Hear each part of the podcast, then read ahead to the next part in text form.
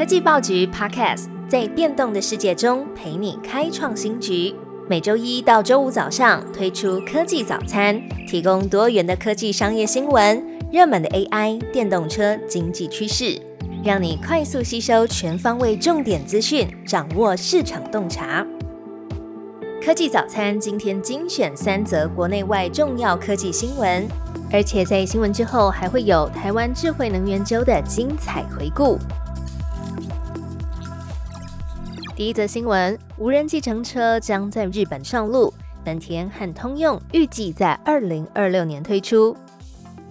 无人计程车在美国旧金山已经开放两年多了，由于不用小费，也比一般的轿车业者提供的报价更为划算。通用汽车及旗下的自驾车事业 Cruise 预计和本田汽车合作，要在二零二六年开始，也在日本的东京市中心推出无人驾驶计程车的服务。预计要投入数十辆的 Cruise 车辆，并且逐步增加到五百辆的规模。随着投入的车辆数增加，服务的范围也将扩展到其他地区。根据报道，日本正在大力的推动自动驾驶，来应应人口老化还有劳动力短缺的问题。接着关注到的是，Nokia 裁员一点四万人，人事费用将减少百分之十到十五。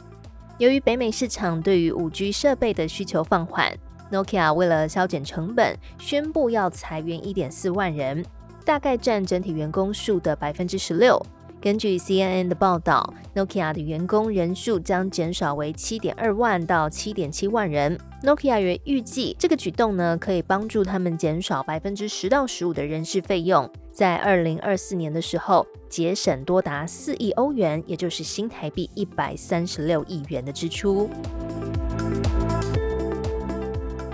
第三则新闻，用户担心生成式 AI 的回答不准确，大过于各自外泄。专家对此提出警告。一项由网络安全公司 Astra Hub 进行的调查，访问超过了一千两百名的 IT 人员，提供对企业使用生成式 AI 工具，像是 ChatGPT 或是 Google Bard 的新观点。调查指出呢，对于这些使用生成式 AI 工具的企业，安全性并不是他们主要关注的焦点。相反的，他们更担心这些生成式 AI 的回答不够准确。而不是他们的客户或员工个人资讯遭到破露，甚至也出现了商业机密泄露的危机。AI 的服务提供商 a u t i n u 的安全营运副总裁 Craig Jones 对此就表示了警告：在和大型语言模型互动的时候，可能会无意间导致用户的敏感资讯暴露，因此需要强大的资料处理框架来防止外泄。他也建议使用这些生成式 AI 工具的企业要严格评估。员工使用大型语言模型的时候是怎么样处理资料？同时也要定期审核，并且更新做法是否恰当。在提供给您三道科技早餐之后，为您送上加点的台湾智慧能源周精彩回顾。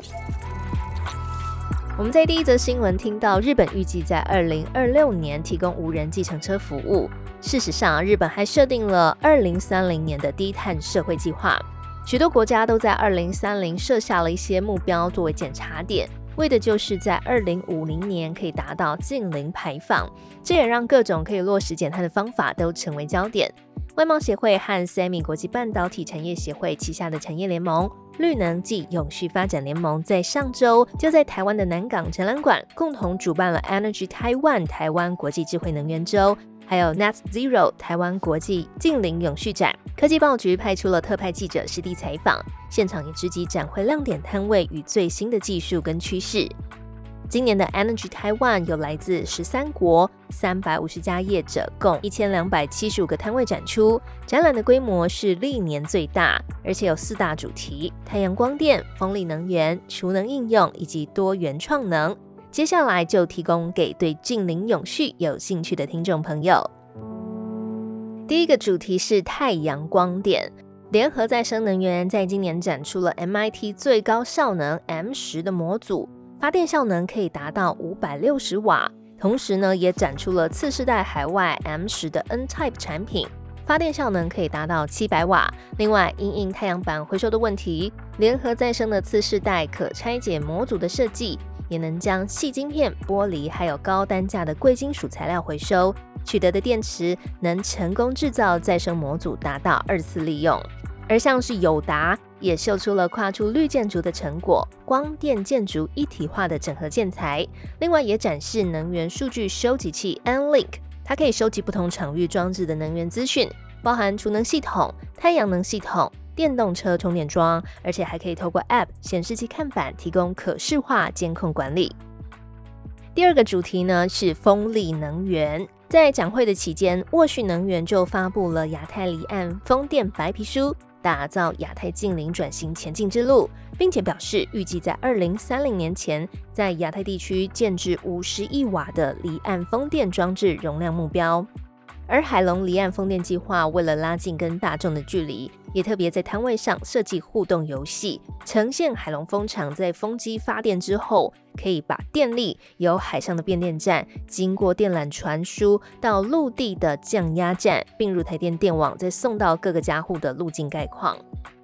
第三个主题呢是储能应用。今年第一次参展的台塑新智能，第一次公开展示他们的 One for All 高效锂铁电池，还有积木型的家用储能系统。明年七月，他们会产出第一颗的本土电芯，象征了台湾的电池产业链完整国产化。另外一个亮点摊位是台泥储能，也是第一次参展，就展示了全球第一个可以防火、阻热，而且浇水灭火的储能柜 Energy Arc。可以有效的防止电池短路，而且是由低碳的建材来打造。目前也通过了国内的防火认证。多元创能则是第四个主题。新能源的产业，像是氢气能源、小型水利、地热，还有潮汐能，都已经成为了全球再生能源的重点发展。今年 Energy Taiwan 当然也有相关的企业参展。在台湾的工业气体领域知名的联华林德现场就展出了氢能产业链的完整解决方案，还有加氢站的氢能设施以及混氢发电等多项应用。那今年的展会呢，也第一次设立了海洋能前瞻的科技专区，由海洋能发展协会号召国立台湾海洋大学、富联海能源科技、联达航、明奈洋流、元达机电等国内外的海洋能单位一起来展出。并且把科普的教育也列为现场的展出重点。除了刚刚听到的四大主题之外，今年的智慧能源周也新增了绿色金融馆，而且还有德国、英国、比利时、瑞典、芬兰和丹麦共六国组成的国家馆，带来这些国家的新进再生能源技术。英国馆呈现了目前产业关注的浮动式离岸风电相关技术，那比利时馆是呈现由比利时离岸风电产业联盟旗下的创新科技公司来展出的技术。芬兰馆则是筹组了环保及海洋能相关的业者参展，瑞典馆则是邀请了瑞典再生能源联盟来参展。这次展览的规模创下了历史的新高，业者们也纷纷用科学的方式。来展现科技和绿能永续发展的共存未来。喜欢收听科技早餐的新闻吗？有更多想法都欢迎留言在 Tech Orange Podcast，也别忘了提供五星的评价，给予我们支持与鼓励。最好听的科技新闻都在 Tech Orange，锁定科技早餐，为你快速补充营养知识，活力开启新的一天。